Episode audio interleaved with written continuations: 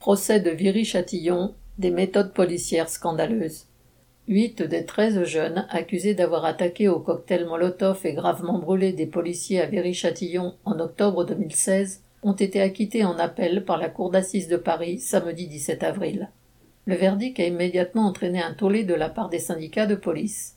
À l'appel de leur syndicat, quelques centaines de policiers ont donc manifesté mardi 20 avril dans plusieurs villes de France pour dénoncer un prétendu laxisme de la justice. Ce jugement n'est pourtant pas totalement une surprise dans la mesure où, en première instance, cinq jeunes avaient déjà été acquittés.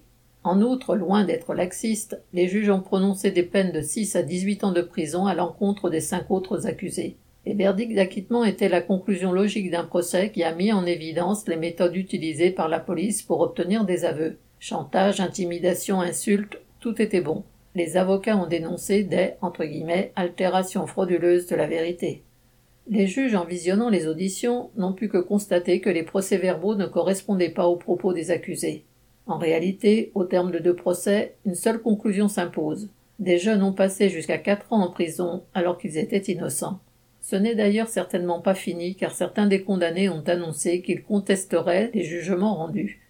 Sans se soucier des raisons qui ont conduit les juges à prononcer leur verdict, plusieurs représentants de la droite et de l'extrême droite ont tenté d'exploiter politiquement ce fait divers et la réaction des policiers.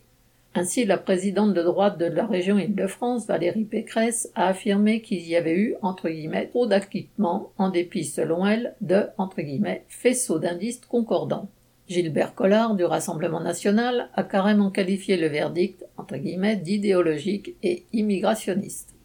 Le fait que les accusés soient coupables ou non et que certains aient fait de la prison pour des actes qu'ils n'ont pas commis n'est pas le problème de ces gens-là.